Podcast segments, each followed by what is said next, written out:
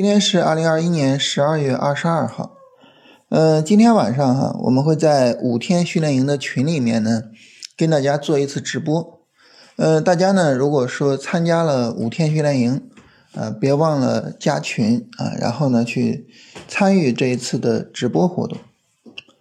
呃，我们看一下今天的行情哈，这个今天呢，大盘啊是在走了新一轮的三十分钟的调整。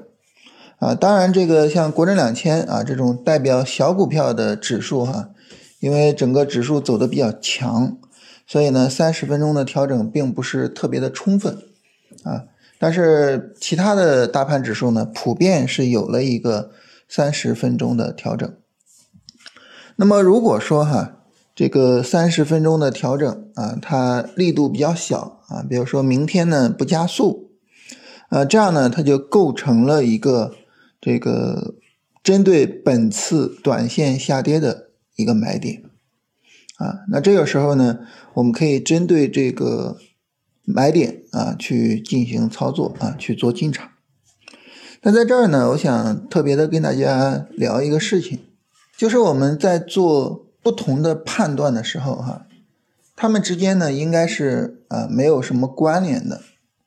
我这里重点想指的是什么呢？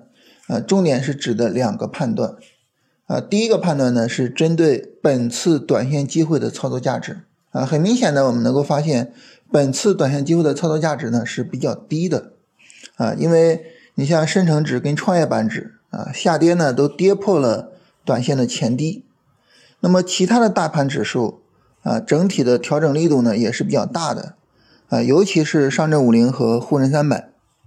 所以整体上来说呢，就是这一次短线操作的这个操作价值比较低，啊，需要我们啊比较注意去控制风险。那另外一个事情是什么呢？另外一个事情就是关于买点这个事情。买点这个事情呢，它一定会出现于啊一个强有力的三十分钟拉升，然后之后呢是一个三十分钟上哈比较小的回调之后。那这两个事儿呢，它其实特别有意思。前一个事情呢，会让我们对行情呢相对的比较悲观，是吧？整体下跌力度这么大啊，比较悲观。而后一个事情呢，可能会让我们对这个行情呢表现的比较乐观。尤其是像昨天哈，昨天啊这个中阳线一出来啊，大家一看哇，这行情也不错，是吧？一个很明显的上涨。所以这个时候呢，我们有可能会觉得哇，这行情不容错失啊，是吧？这个。呃，多好的机会啊，或者什么的，就这种情况下呢，呃，一个是悲观的市场状况，一个是乐观的市场状况。这个时候呢，我们可能就懵了，说那我对于当前这个市场，我是更应该悲观一些呢，还是更应该乐观一些呢？那这个事儿呢，我们怎么去解决呢？其实一个最简单的解决方案就是你把这两个判断呀分开来。啊，分开来去讨论，不要让他们纠缠到一起。那么这一次的整体的操作机会啊，机会价值比较低，它就是比较低啊。这个机会价值低和昨天的那个中阳线没有什么太大的关系啊，它是由这一次调整的整体力度决定的。那这个时候呢，为了控制风险，是吧？我把仓位降一降啊。那么这是一个。根据整体情况而得的结论，那么这个呢就应该独立的去判断，不应该受到昨天的拉升影响啊，对行情又变得乐观了，然后把仓位又提上去了，就不应该这样，是吧？该控制好仓位的就应该去控制仓位。那么反过来呢，第二点啊，就是关于买点这个事情，这个事情呢也应该独立的去进行讨论啊，就是它有买点啊，就是因为行情走好了，它就。应该出买点了，这个事儿呢，它和市场整体的下跌力度大也没有什么本质的关系。那市场整体下跌力度大，整体的操作价值低啊，你降仓位做，你降仓位做，但是你这个降下来的这个仓位，这个比较小的仓位，你也是要使用一个买点去做的呀，对吧？你别管怎么说，你肯定是要使用一个买点去做。那这个时候呢？